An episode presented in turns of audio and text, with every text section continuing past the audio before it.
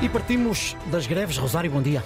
Bom dia, Ricardo Soares. É isso mesmo. Médicos, professores, trabalhadores judiciais são apenas alguns exemplos de setores pautados por greves constantes e negociações intermináveis com o governo. Pelo caminho ficam alunos sem aulas, utentes sem consultas e causas sem julgamento. Mais de 1.500 médicos já pediram escusa a horas extraordinárias e continuam a existir constrangimentos nas urgências em vários hospitais. O bastonário da Ordem dos Médicos fala em situação de catástrofe. Há novas greves agendadas para 17 e 18 de outubro e 14 e 15 de novembro.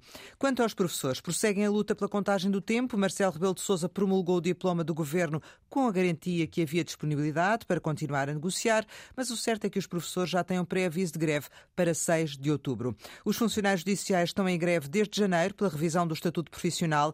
A ministra, que inicialmente nem se pronunciou sobre o assunto, disse recentemente que as greves estão a arrasar a justiça. Já foram adiados 5 milhões de atos processuais. Até assistimos à libertação de suspeitos por falta de funcionários para fazer os interrogatórios. No primeiro semestre deste ano, já atingimos 85% do total de pré-avisos de greve registados o ano passado. Manuel Falcão, Raquel Varela, muito bom dia. São hoje os protagonistas da Virtude do Meio. A greve é um direito, Manuel, eh, é o que nos dizem, é o que está na Constituição, mas estes números e a demora em encontrar soluções, o que é que nos dizem?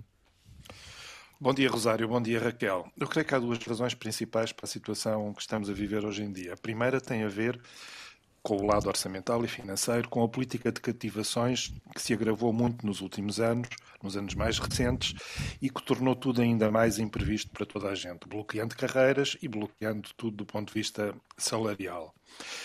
Depois, segunda razão, as cativações levaram os ministros dos setores que estamos a falar a iniciarem as negociações tardias, já com os problemas demasiado agravados e radicalizados e, sobretudo, com falta dos membros do governo de capacidade negocial.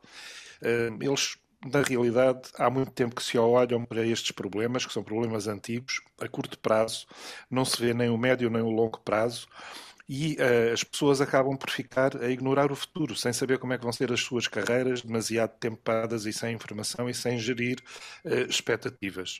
Na realidade, o que eu acho que aconteceu é que o governo deixou aquecer uh, demais a situação e, no fundo, quando se deixa queimar o tacho estraga-se o cozinhado e tudo se torna mais complicado de resolver e é essa situação que estamos a viver agora. E, em alguns casos, já com labaredas. Raquel Varela, incapacidade de negociar ou intransigência dos sindicatos? Bom dia, Rosário. Bom dia, Manel. Eh, eu confesso que até acho que, e digo isto com muita sinceridade, independentemente da minha opinião ideológica, que é favorável aos trabalhadores, mas, enfim, como historiadora do trabalho, eu acho que nós temos muito poucas greves e muito poucos conflitos para a situação social que se vive. Há médicos que, a esta altura do ano, já fizeram 800 horas extraordinárias, professores que dormem em quartos há vários anos e funcionários judiciais que trabalham num supermercado para conseguir, um, para conseguir ter dinheiro para sobreviver no final do mês.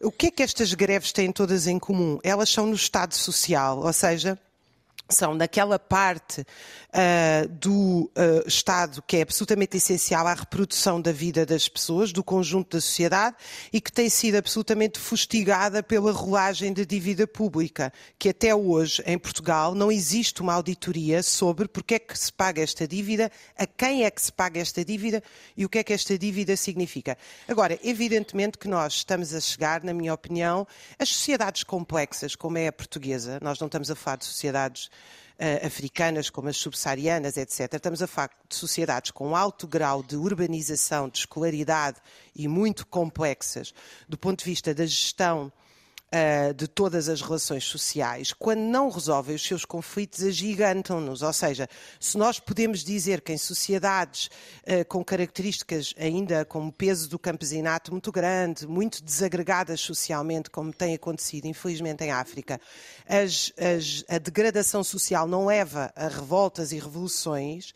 Uh, nas sociedades complexas isso não se passa. Ou seja, nós estamos a atingir um grau de tensão social em que, se os governos não resolvem os problemas das pessoas, a tendência é para existirem cada vez mais conflitos sociais. E isto não se resolve massacrando os trabalhadores e culpabilizando-os, resolve-se perguntando, no fundo, para onde é que devem ir os recursos de uma sociedade. E, portanto, eu penso que esta, a situação não se vai resolver, mesmo que o governo cada vez seja mais duro com requisições civis, mesmo que o governo Sim. seja mais intransigente, os hum. conflitos sociais vão se manter e vão se adensar, na minha opinião. Para concluirmos, Manuel, uh, essa é como a Raquel diz, mas a celeridade, uh, no fundo, também evitaria a demora das, das consequências das greves, não é?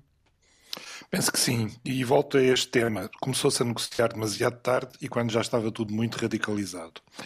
É claro que quando é assim, é muito complicado chegar a acordos, sobretudo se não houver uma perspectiva de médio e longo prazo para resolução de muitos destes problemas. E muitos destes problemas têm a ver com a carreira, no caso dos professores, têm a ver com professores que estão décadas à espera uh, de terem a sua situação regularizada e, no fundo, em vários destes setores, o governo não cumpre aquilo que obriga o setor privado a cumprir em matéria de contratação. Raquel, esta... sim, uh, para concluir, Manuel.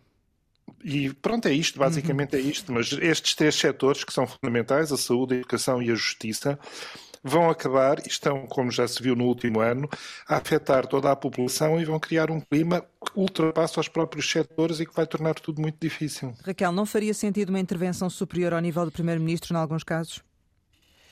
Quer dizer, evidentemente, do governo no seu conjunto tem que tomar opções. Perante a incapacidade de alguns ministros. Eu não, eu não acho que seja só incapacidade de alguns ministros. Primeiro, há aqui um, um, papel do Ministro das Finanças, não é? Ou seja, nós temos um governo que gera o país como um balancete, como um livro de contas de uma mercearia. Não é assim que se gera uma sociedade. Quais são os custos para uma sociedade que não tem uma justiça célere e uma saúde de qualidade de acesso a todos? Isso mede-se na folha de Excel no final do ano? Evidentemente que não. Portanto, nós precisamos de uma intervenção, na verdade, eu penso que nem sequer se resolve ao nível do governo, resolve-se ao nível de uma. Tem, tem que haver uma mudança social, de empenhamento social de milhares de pessoas para nós resolvermos os problemas que temos pela frente. Raquel Varela. São realmente gigantes. Raquel Varela, Manuel Falcão, muito obrigada pela vossa participação no Virtude do Meio. Amanhã regressamos com Mafalda Anjos e João Goberto. Disponível também em podcast.